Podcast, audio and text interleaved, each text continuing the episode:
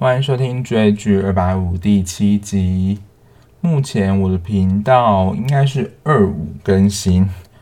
对，就是如果录得出来、剪得出来的话，那我目前一天应该就是预计会更新韩剧，然后另外一天的话就看最近有什么剧，或是我觉得之前看了觉得还蛮经典、好看的，就会推荐给大家，但就不一定会是韩剧。那今天要讲的是一部最近刚播完，也是我最近刚看完的，这是我跟播的，是 Netflix 可以看到的。我们爱过吗？中中文翻译是这样。那我开始看到它的宣传图的时候，因为就是女主角在中间，然后旁边有比较明显是四个男子，我以为就是一种 女子版的后宫剧的感觉，但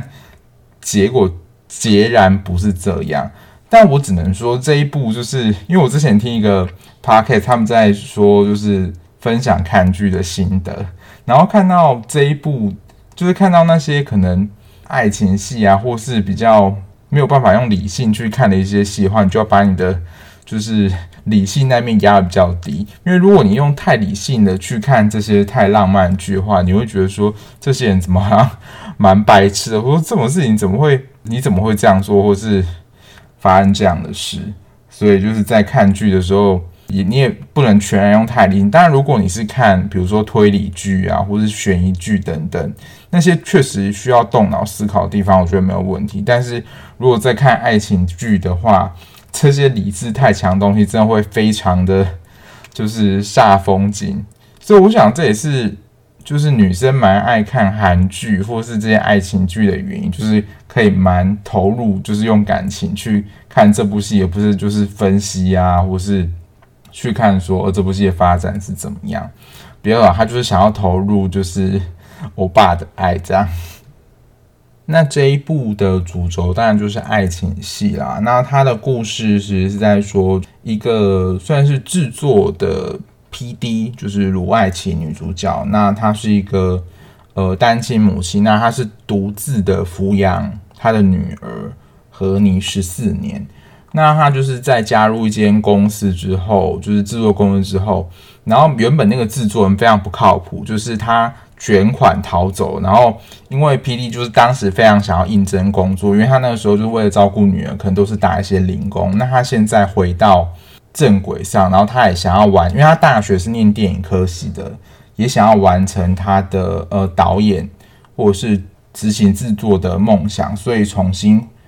呃应征到电影公司上班。结果这一家公司的老板就跑了，然后他就是不自觉的签下了本本票，然后后来才发现说他。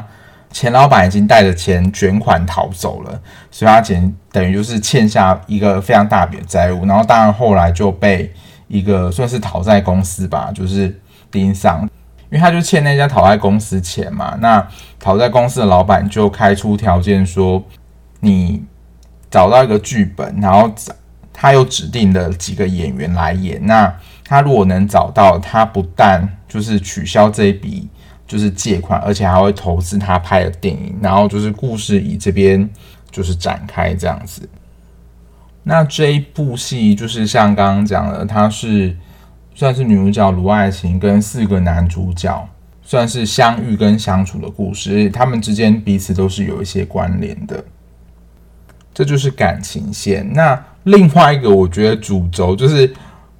不会让我想弃剧的另外一原因就是。因为刚刚说了，卢爱琴她是单亲妈妈十四年嘛，那其实她和她的女儿和你就是一直在寻找说她的爸爸到底是谁。因为在一开始的时候，卢爱琴就说：“哦，他爸死了，就是就是没有这个人存在。”然后他的奶奶也是绝口不提说他爸爸是谁。其实他奶奶也不知道，但他就一直很好奇。而且一开始在剧中也就是非搞得非常悬，也不知道说。到底是谁？而且他甚至不想要提起，因为对于爱情来说，他是抛下他们母女的这样的人。因为和妮那时候他在拍的时候已经十四岁，所以也是一个国高中生了。所以就是展开他像金田一跟柯南一样调查，说自己的生父到底是谁。那这四个在他妈妈身边的男人就成为他调查对象。当然，其中最后有一个是他的爸爸。然后我只能说，卢爱琴就是那种，我觉得他是个性很好那种傻大姐啊、甜姐，就是在校园当中，就是大家都会很喜欢的人。所以，我想他就是满足，就是看剧的女性，就是会被一群帅哥啊，或是男性包围这样的一个。也不能讲幻想，但是就是这样的一个想要被就是喜爱这样的需求，所以就是四个男生就是都对卢爱琴，他不一定是爱情，但是就是非常在意他。然后我先说好，因为我觉得这不是悬疑剧，也没有什么就是可能揭晓凶手，凶手是谁。这样，但不过我还是可能会直接讲他爸是谁好了。可能你在看的时候就会觉得，其实我觉得在看的时候可能就有一点猜到，我是有猜到说，因为他跟其他人的互动其实并没有这么多。一个是算是有四个男主角吧，第一个是千亿万，就是一个小说作家，然后他的本名是吴大吴，他跟卢爱琴算是就是同班。应该是同班同学，就是他们大大学的时候是电影相关科系的。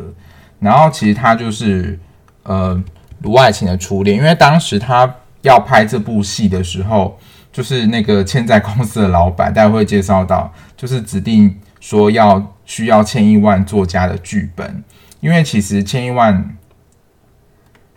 他写的这一本书叫做《当爱情消失时》，其实就是以。他自己的亲身故事跟卢爱琴真实故事去做描写的，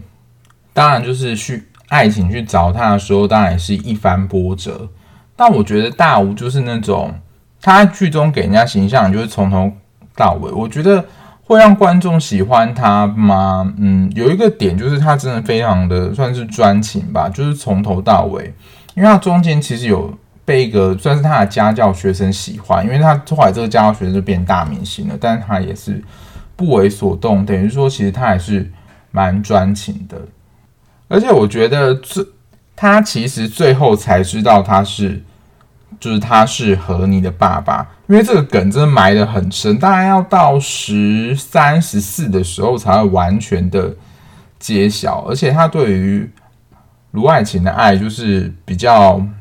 虽然是歉疚，因为他当时他们分手的时候是有点呃不欢而散的。就是卢爱琴看到他跟，因为他其实那时候怀孕，但卢爱琴怀孕，但他看到他跟其他的女人在一起，但其实那是一个误会。但是其实卢爱琴也没有问清楚，所以就是他们当初的分手是有点不欢而散的。那就是这么久才见到之后，当然他们两个其实还是彼此的。相爱，所以就是，如果你不是很喜欢这种，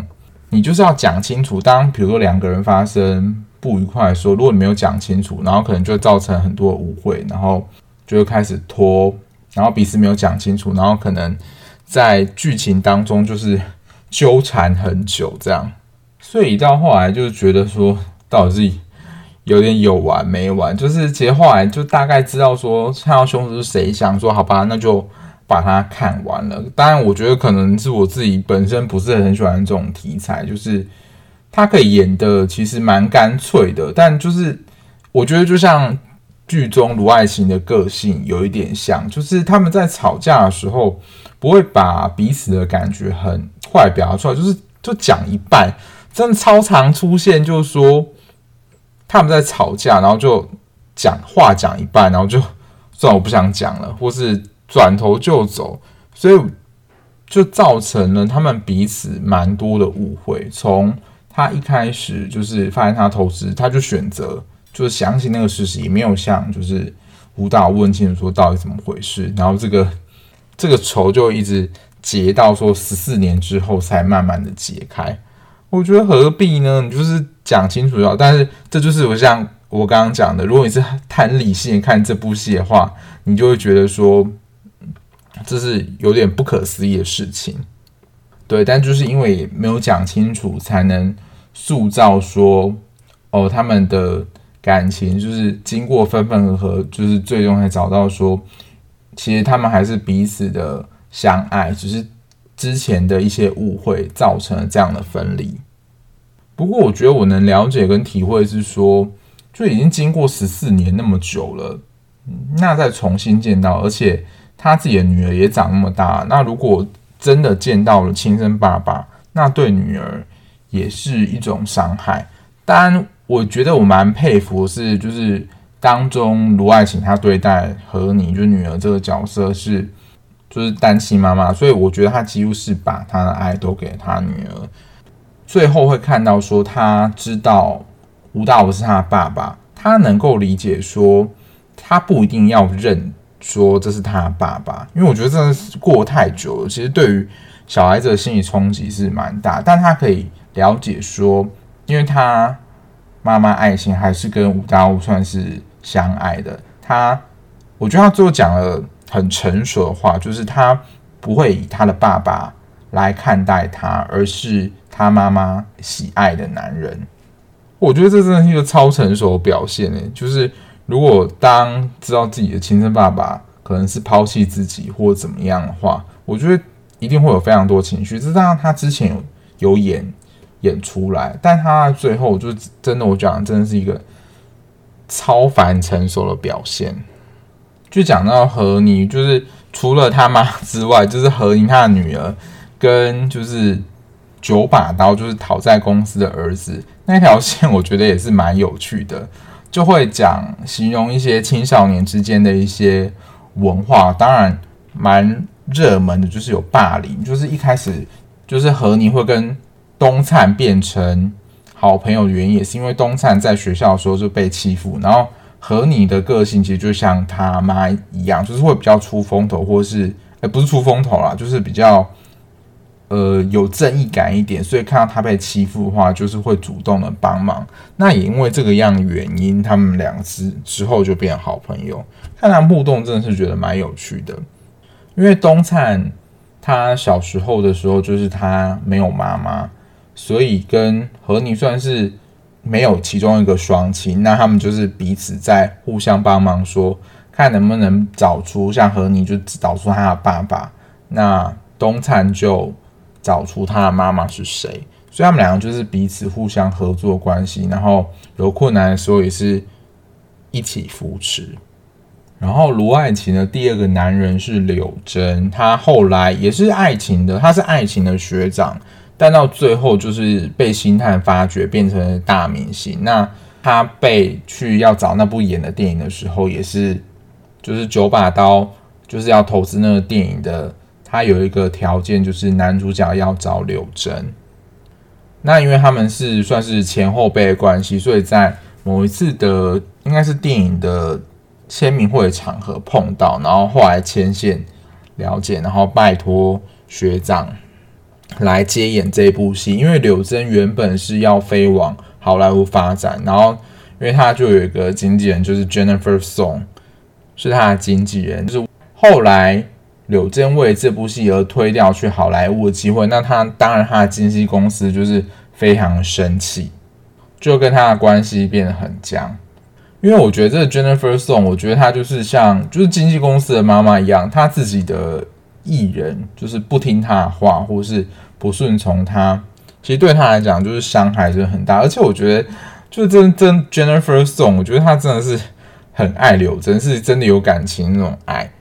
所以当柳真拒绝去，就是他推掉去好莱坞的时候，他就真的很生气。而且我觉得他就是蛮有恐怖情人的特质，因为。如果柳真他没有办法成名，他没有办法就是让柳真留在身边，留在经纪公司的话，他就是要把它毁掉。因为他中间就是有一段是找八卦记者去写一些算是不实的报道吧，然后就造成就是柳真的名声毁坏。就是说，如果你没有办法留在我身边的话，我就要我也是要毁了你。那柳真跟爱情的关系怎么样？就是其实柳真其实也是喜欢卢爱琴的。只是他为什么会跟就是他跟大武的关系，他们就是学长学弟的关系。那其实他们两个都彼此知道，就是大武当时也是喜欢爱情。大武是拜托学长说，就是能不能请你帮我跟就是爱情告白这样。他其实就是在图书馆告白那一段，原本是。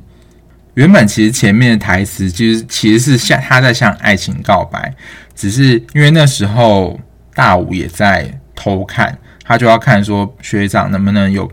帮他传达他的意思，这样。那其实他还想到说他是帮大武告白，等于他就是做一个助人一臂之力的角色，但是其实是违反他的需求，因为他其实也是喜欢爱情的。当然最后就是。柳正会向大武坦白，其实是他先喜欢他的，但是我觉得这就会像我刚刚讲的，就其实这这一步其实看似是呃后宫，但其实最主要的一条线就是吴大武跟鲁爱琴这一对，因为其他人不管怎么攻陷或是怎么样的示好，最终还是会回到他们。就是不管是大物或是爱情，他们反映说，其实他都是保持一个距离跟拒绝的态度，或是他会再想一想。所以最后你就会看到说，哦，原来就是他们这一对感情的发展。然后最后柳真他其实并没有跟任何人配对，他最后的互动反而是他跟他一起拍电影的女主角，跟他有一起拍戏的女。算是她是第二女主角，就是朱尔玲。那朱尔玲她其实是吴大武在大学时候家教学生。那因为那时候吴大武就是等于说我是非常的关心她，所以她其实是喜欢吴大武。但就是偏偏吴大武对于卢爱琴就是非常的死心塌地，所以他其实不管怎么攻陷，就是最终当然是失败告终。那他最后反而是跟柳真。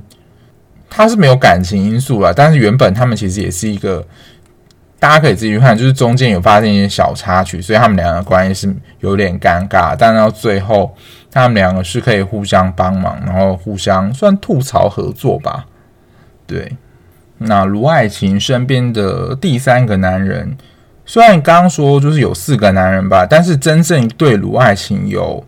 真正的爱情关系的，其实就是。现在现在讲的就是前三个，当然有第四个就是九把刀，那个那个比较不是。就吴吴彦佑他算是呃卢爱琴的后辈吧，还是学弟？反正他们但差了几岁不知道。那彦佑他后来，我觉得这这剧情也是蛮抓马的，就是彦佑他担任的是和你的算是班导师吧。等于说他是他女儿，算是班导师，因为他是教体育的，是体育老师的身份。但是他因为艳佑，其实他真实身份是他们家非常的有钱，就是他妈是娱乐公司的代表。但他就是跟他妈其实关系不太好，因为他妈就是一直要他放弃运动啊，就是你好好生活，然后接管我的公司就好。当然艳佑也不愿意，他就搬出去嘛。但他就搬到跟。就是爱情家他们住在一起，这光想就觉得超不合理啊！怎么会跟女儿老师就是住在一起？虽然是他们是彼此认识，是学弟跟学姐的关系，可是这感觉真的超怪的。我不晓得大家在看到这样的关系的时候，你们 会不会想觉得说他有点不可思议？当然，艳佑在里面形象真的就是超级大暖男，就是他对于爱情或是和你有什么需求的话，他都会尽量满足。然后还有。什么困难的话，他都会及时帮忙，就是真的是我就是最佳男友的角色。那后来其实就知道说，就是艳佑他在有一次篮球比赛当中受伤，然后那个时候是爱情去照顾他，然后从那个时候就是喜欢上爱情，然后就是非常的无私奉献，就是爱情或者和你有任何需求的话，他会尽量满足，就是在。我们观众眼中，他就是一个大暖男。但是你要讲难听一点，他就真的是一个工具人。因为我觉得爱情对他一开始就是一个算是老师的身份吧，就把他看成一个老师的身份，所以其实对他也是比较尊敬。而且他是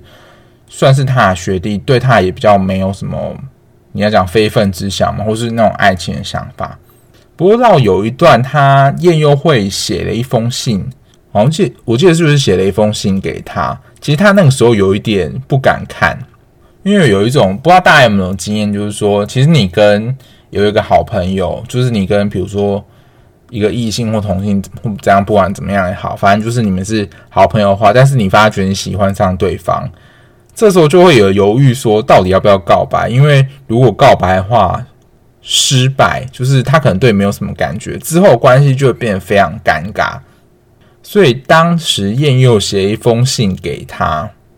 他其实很不敢看，就是他怕看了这封信，就是是燕佑向他告白，那他们两个之后关系就很尴尬，因为他其实我觉得对燕佑，我觉得比较少，但就是那种帮忙照顾之情。但如果他知道他喜欢他，他也不知道该如何拒绝他，这样角色就变得很尴尬。那当然到后来。他对大武，他自己对大武的感情也清楚之后，他就比较能够坦然去接受，就是燕佑对他的这一份感情。而且燕佑这真的是非常死心塌地，就在他还不知道说大武是和你的亲生爸爸之前，他其实就是一直非常的帮忙啊，然后照顾和你，就是一个非常的好的男友。所以大家这时候可能都在幻想说，就是希望自己是谁谁谁的女朋友。我觉得真的还蛮能够，就是票选说你最想要当这可能四个男子谁的女友这样子。当然，燕佑最后这条线我就觉得有点可惜啊，就是有点无疾而终，他也没有跟任何人配对。那当然，爱情就是，也就是把他当成一个非常好朋友跟学弟的关系。第四个男人就是最后的关系，就是刚刚讲到，呃，爱情欠下了，就是欠债之后的，算是你不是讲金融公司，它比较像就是我们现在看到地下钱庄这种借贷公司的老板。那他为什么跟爱情有关系？他比较不是感情的关系，那其实是因为他的大嫂，就是在一次的。事件当中丧命，然后他的大嫂跟卢爱琴长得一模一样。那这个大嫂其实也就是东灿的亲生母亲。那他的亲生母亲在临死之前就呃告诉就是九把刀说，请他好好照顾他儿子。那当然最后有一段就是这种戏剧，我觉得算是也是一个高潮地方，但是我觉得也是你要讲老梗嘛，反正他们就是被。绑架，然后就是被另外一群算是讨债公司的人，就是绑到一个算是仓库吧。然后那时候就有发生一些激烈的争吵。然后那时候东灿也才真正发现说，其实九把刀并不是他的亲生父亲，因为他们两个在一开始，东灿跟九把刀的关系其实还蛮疏离的，就好就好像看到说一个小孩，然后面对一个不熟然后又严厉的爸爸，所以其实跟他也不知道该怎么互动。那也是在那一场的呃激烈的打斗之后，然后他保护了东灿，也让东灿理理解到说，即使他不是他真正的爸爸，他还是甚至为了保护他而可能会丧失他的性命。在那个时候，他觉醒了，对，就是他了解到说，有一个能够真正保护他的人，让他觉得非常开心跟感动。也其实我觉得。真的能有这样感情，说在，我觉得是不是亲生父亲，就真的无所谓，你就会觉得非常感动，会有一个人能够为自己付出，对，所以就是九把刀这一条线，就是他跟卢，就是卢爱琴是没有感情关系，就是纯粹是因为他的大嫂长得跟卢爱琴一样。当然，他我觉得他比较有戏的是，是他儿子跟和妮之间的互动。算是一个在就是这四个男人之中，我觉得比较不同的存在。而且有人觉得，就是九把刀长得很像，算是算颓废版的王阳明嘛，就是其实长得蛮帅的，就是就是走一个帅气的颓废风。然后我查就是维基百科，就是大在观看有观看这一部戏剧的人，他们评分是有高达百分之九十八是。呃，满意这部戏的剧情，我自己是会联想到说，之前有一部，这很久以前，林依晨跟陈柏霖演的，当时也是在台湾声名大噪，叫做《我可能不会爱你》。我觉得有一个共通的元素在，就是就是会有一个真的非常专情的人，就是一直为你默默付出或守候，即使有时候你可能不知道。我觉得会有一种感觉，就是。让人沉船的感觉，就是真的有一个人，他能够真的无条件的真心的一直专情的待你，像是其实，在片中他没有喜欢过其他的女人，他就是大学的时候就跟爱情在一起嘛，那后来因为一些关系分开，但他到后来他还是一直的，他还是专情于卢爱琴，就是他始终如一。然后像是晏佑也是，就是他有什么卢爱琴有什么困难的时候，他也会主动帮他，就是一直为他的付出。晏佑他们家就是算是显赫名门，所以不乏会有人介绍对象给他，但是他就是一律都看不上，他就是非常钟情的在卢爱琴身上，所以就会想到说，我觉得在看剧的人就会有一种感觉，就是说，哦，我是。被这么多人专情的包围，就是一个现在粉红泡泡剧情里面的剧，所以就是这样子的，算是现在这样的感情，会让觉得说，就是也是把，就是看剧很大一部分就是带入自己的情感嘛，你就会觉得说，如果你是卢爱情的话，你是可以被这么多人爱着，是真的是蛮幸福的一个感觉，所以就觉得可能在评分的时候就会评分比较高。但就整体剧情来讲，我觉得还可以啦。因为是我自己本身不太喜欢这种，就是反复来反复去的剧情，你要就一次说清楚怎么样之类的。因为其实就像刚刚讲的，他们会分开原因，其实就是因为沟通的形态，就是彼此沟通的时候并并不是很清楚，所以造成了很多的误会。但如果如果你是喜欢看感情戏，还有像我刚刚讲的喜欢。被欧 巴包围的感觉，而且是他是非常专情对你的这样恋爱剧的话，我觉得这一部还 OK 还不错。但如果你是比较理性的观众，或是如果你是比较喜欢节奏明快的剧情发展的话，我觉得这一部就嗯可能没有这么的推荐。所以这一部的受众就是区分的还蛮蛮明显的。如果你是喜欢爱情剧的话，我觉得还 OK。但如果你比较喜欢节奏明快的话，就没有这么推荐。好，最后来讲一下对这部戏的感想。好了，就是就感情这种东西，真的不是，如果你真的非常爱一个人的话，其实你就会真的对他很专情，即使中间的过程出现再怎么就是吸引你的对象或怎么样，就是真的有可能是会这么的。始终如一跟专情，而且我只能说，爱情就是盲目，就是你爱到他的话，你就是会真的对他非常的喜爱。但我不知道真实是不是这样啦，但我就觉得，好像在现在的蛮多速食爱情里面，就是蛮难得看到说彼此对于感情的认定是这么深，就认定是这个人。然后补充一下，他在最后一集的时候有一个。它的结局呢，我觉得是蛮妙的，是一个小彩蛋。就是其实已经，我觉得又描述说，肯定要过了几年以后，然后发生一个事情，就是一个小彩蛋，大家可以去看最后一集。那最后一个算是我的新尝试，也是一个小单元。那我觉得这一部戏有一个元素，它是应该算是初恋吧，就是。为什么初恋会让我们这么刻骨铭心，让我们记得那么清楚？然后，甚至可能在于之后的感情，它可能也会成为一个参考标的或目标，因为你记得非常清楚。那这在心理学上称为闪光灯的效应，就是你会对于特别重要或是特别令你印象深刻事件，那个记忆会非常保存得非常鲜明。所以，像是比如说第一次的经验，或是初恋。这种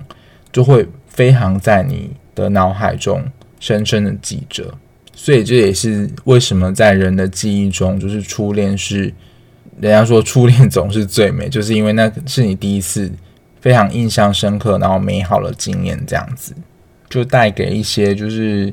我觉得在看完这部戏当中一些心理学的小知识，算是一个新的小尝试。我觉得，如果大家有想要再了解更多在